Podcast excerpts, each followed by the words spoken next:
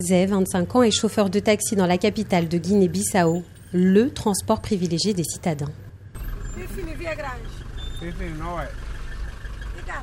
Au rouge et allure encore juvénile, Fatou Kamara étudie à l'université Augustino Netou. Pour elle, la priorité, c'est l'éducation.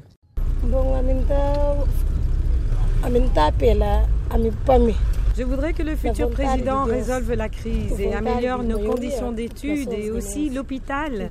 Nos frères et sœurs ont fait des études, ont été formés, mais ne trouvent pas de travail. À Bissau, on partage son taxi avec les autres clients. Fatou continue sa route avec ses coups d'enfa. Le quadragénaire s'engouffre dans la voiture. Fin d'une journée de travail et chemise toujours impeccable. La présidentielle, lui aussi, y pense.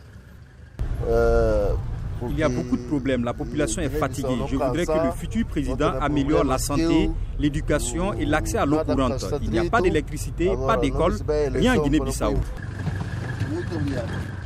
Le chauffeur de taxi poursuit sa route. À bord de sa voiture blanche et bleue, lui aussi pointe du doigt le manque d'infrastructures. S'il y avait beaucoup de routes goudronnées, les gens ne seraient pas obligés d'emprunter tous la même voie. Cette voie, c'est celle passant par le marché des Bandés en plein cœur de Bissau. Zé prend un nouveau client. Sankou Baldé rentre chez lui, il est commerçant. Vous savez, la Guinée-Bissau a de nombreuses richesses comme les noix de cajou, les mangues, les agrumes, les agrumes, mais on manque de formation. Rien n'est fait pour transformer nos produits bruts. Pour Sankou Baldé, l'évolution de la Guinée-Bissau passera forcément par l'éducation de la jeunesse. Et les 12 candidats à la présidentielle du 24 novembre prochain l'ont bien compris. Tous en ont fait un thème de campagne.